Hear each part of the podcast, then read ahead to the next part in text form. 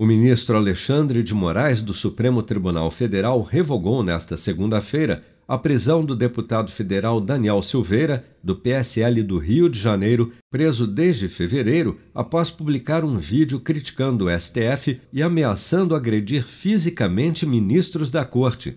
Mas, apesar da ordem de soltar o deputado, Alexandre de Moraes determinou, no entanto, que Daniel Silveira ficará proibido de acessar as redes sociais mesmo por intermédio de terceiros, e de ter contato com outros investigados no inquérito das fake news no Supremo, com exceção de outros parlamentares federais, sob pena de voltar à prisão. Para Paulo César de Faria, advogado de Daniel Silveira, revogar a prisão do deputado com a condição de que ele não acesse as suas redes sociais é impedir o seu pleno exercício à liberdade.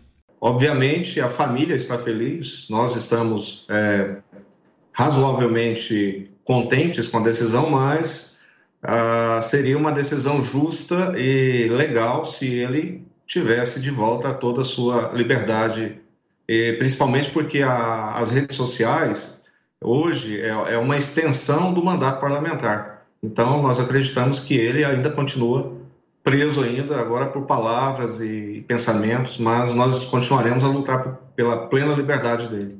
Preso desde fevereiro, Daniel Silveira foi posto em prisão domiciliar em março, também por decisão de Alexandre de Moraes, com uso de tornozeleira eletrônica.